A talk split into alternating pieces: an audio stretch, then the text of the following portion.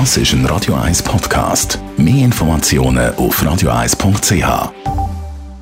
Alle 13 Minuten ist es 9 Uhr, da kommen die relevanten Meldungen aus der Wirtschaft. Netto, das Radio 1 Wirtschaftsmagazin für Konsumentinnen und Konsumenten. Mit dem Dave Burkhardt. In der Schweiz sind die Arbeitslosenzahlen weiter rückläufig. Im März sind rund 112.000 Leute arbeitslos. Das sind 7.000 weniger als noch im Februar. Das teilt das Staatssekretariat für Wirtschaft SECO mit. Die Arbeitslosenquote ist im Vergleich zum Vormonat von 2,7 Prozent auf 2,5 Prozent gesunken.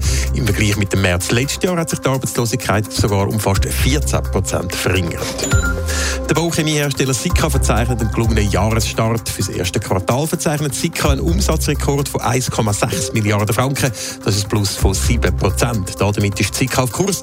Für das ganze Jahr wird eine Umsatzsteigerung von 6 bis 8 Prozent erwartet.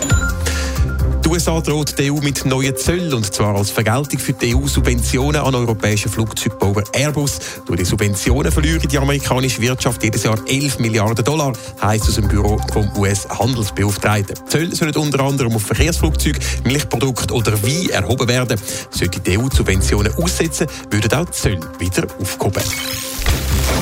Die Europäische Union die verschärft ab nächstes Jahr die Grenzwerte für Kohlendioxid, das im Rahmen von der Klimapolitik.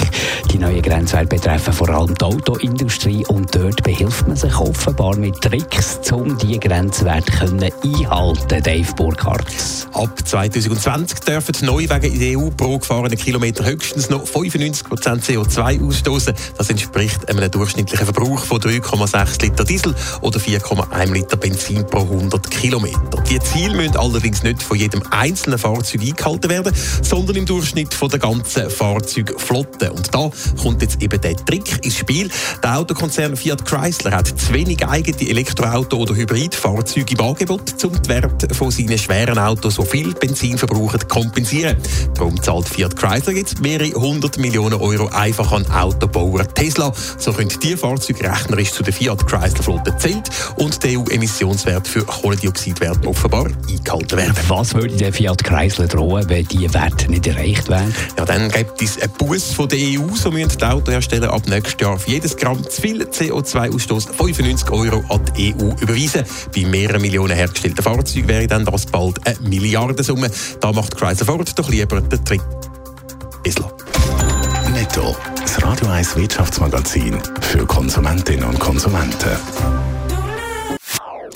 Das ist ein Radio 1 Podcast. Mehr Informationen auf radio1.ch.